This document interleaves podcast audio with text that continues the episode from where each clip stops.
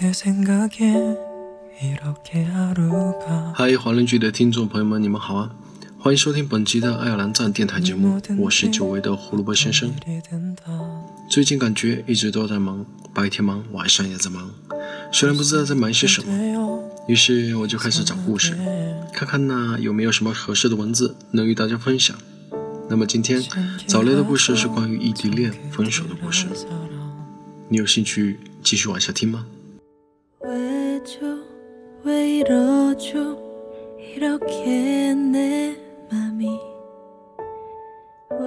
朋友 K 异地一年分手了，他们是初恋。那天他喝得酩酊大醉，说是他提出来的，说不爱我了。恰好他的女朋友 J 也是我的朋友。几个月后我们聚餐时才知道他一直没有找男朋友。聚会后送他回家的路上，他说：“其实我还爱着他。” K 去了美国，据说移民了。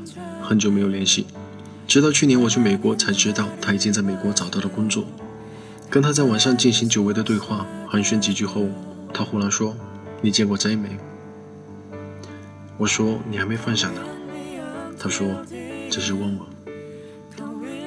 后来我才知道，K 是因为 J 才离开北京，逃离了这个国度。可是，你可以逃脱生活，靠着自己的本事去美国打拼。可惜的是，这些年他证明了自己的事业，却证明不了自己的爱情。他谈过几次恋爱，要不是文化不一样，要不是性格太迥异，最后没有终点。从他的字里行间，我明白，其实他最忘不掉的还是 J。那天我问了 K，如果 Z 还喜欢你，你们会不会复合呢？他说不会了。我说为什么？他说：“毕竟人变了。”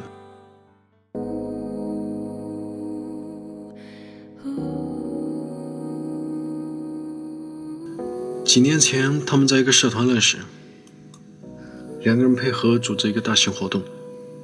有时候，所谓感情就是瞬间擦出的火花。男孩子被女孩子那一眸吸引，女孩子被男孩子利索的处事风格所折服，两人很快相爱。大学校园里的爱情清澈美好且无忧无虑。校园的光下，时常能看到两个人手牵手、肩并肩回宿舍的身影。自习室里，经常能看到两个人考试前互帮互助的亲密。两个人在一起三年，大四那年，女孩子去日本交流一年，男孩子极力挽留，但最终还是挡不住女孩子追求未来的脚步。就这样，，K 在机场哭得稀里哗啦。他说：“我们都相信异地恋，对吗？”再说：“是的，你每天都会跟我打电话，对吗？”？K 点头，然后抓住 J 的手说：“这一年，即使我有什么做的不对的事情，你都要当面跟我说分手，不要在电话里面说，好吗再说：“我怎么会跟你说分手？”可以说：“你保证。”J 点头。然后上了飞机。关于感情，很多问题其实都是距离和时间造成的误会。对很多人来说，一千个我爱你比不上一个拥抱，一万个你没事吧，不如一个人陪在身边。可以化思念为动力，一心一意准备考研，每天和 J 打一个电话。可是有时候时间紧迫，两个人草草的聊几句，就匆匆的挂了电话。异地的最大问题就是电话的过程中没法看到对方的表情，没法接触对方的温度。他可能回复时带着微笑的，但是在他脑海中却是一个冰冷的句子。两个人的误解越来越深，J 怀疑 K 有了外遇，K 怀疑 J 已经不爱他。两个人的电话也越来越短，但 K 记得他们的约定，见面说分手。第八个月的时候，发生了一件事：日本地震。震源在 J 所在的城市大阪。他们学校所有的学生移到了安全区，而此时此刻，K 忙到了没看新闻，忙到了竟然没看手机。此时此刻，J 只想打给 K，可是 K 竟然没有接电话。直到第二天国内的头条都在报道时，K 才知道第一时间给 J 打电话，可是电话一直打不通。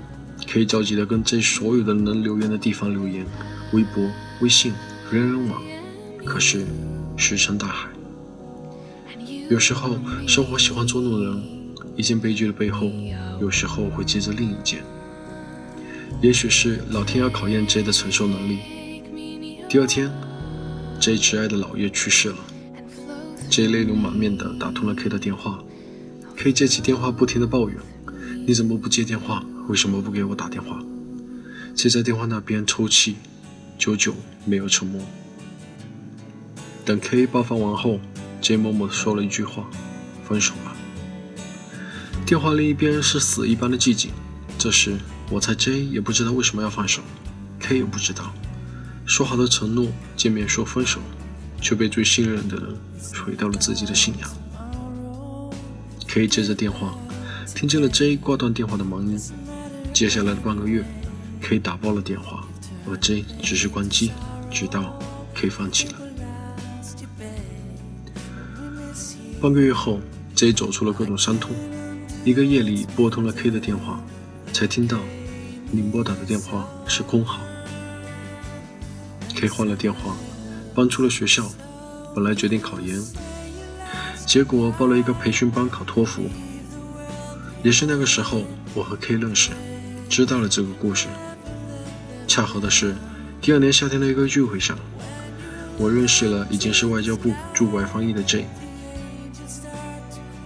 这个故事我采访了两个人很久。才能恢复了前因、经过、后果。当决定下笔的时候，我还是流泪了。那天我电话了 J，请他出来吃饭时，顺便问：如果那天你没有电话里跟他说分手，而选择当面分手，会不会就不会分手了？J 没说话，岔开了话题。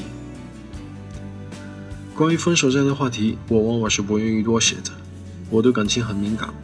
任何分别对我来说都是难过的事情，何况还是一对曾经朝夕相处的人，一夜之间就变成了路人。但是两个人一旦没有了感情，或者两个人已经没有了共同的话题，那拖着不如早日断了，去追求新的生活。但是如果是误会，或者是明明可以解决的矛盾，为何不把话当面说明白呢？其实很多爱情都是败给了误会，败给了不交流。现在的社交网络，把一个好好的人变成了一个奇形怪状，有了网络做保护。每个人都可以在生活中是一个人，在网络上是另一个人。社交网络虽然方便两个人交流，却改变了两个人。作为码字者，我清楚的知道，写下来的文字和说出来的文字，即使一样，但效果完全不同。就比如，你写下来三个字“我爱你”，读者拿到这三个字的时候是久久不能忘怀的；而只是电话里面说出这三个字，是空洞的语音。很多误会都是从这里开始。再比如，电话那头的人兴高采烈地跟你讲一个故事，你说“我真为你开心”。如果这时对方能看到你的表情，误会可能就减少了。可是。偏偏这时你的语气变化了，轻浮了，微微的不屑了。对方此时敏感了，误会就这样产生了。很多情侣都遇到过这样的问题，他们在电话里都想砍死对方，在电话里跟对方吵得面红耳赤，但见面之后，一个简单的拥抱，什么都解决了。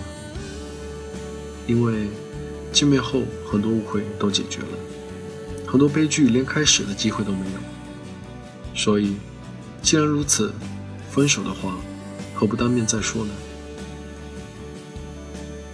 愿真爱永存，真情不灭。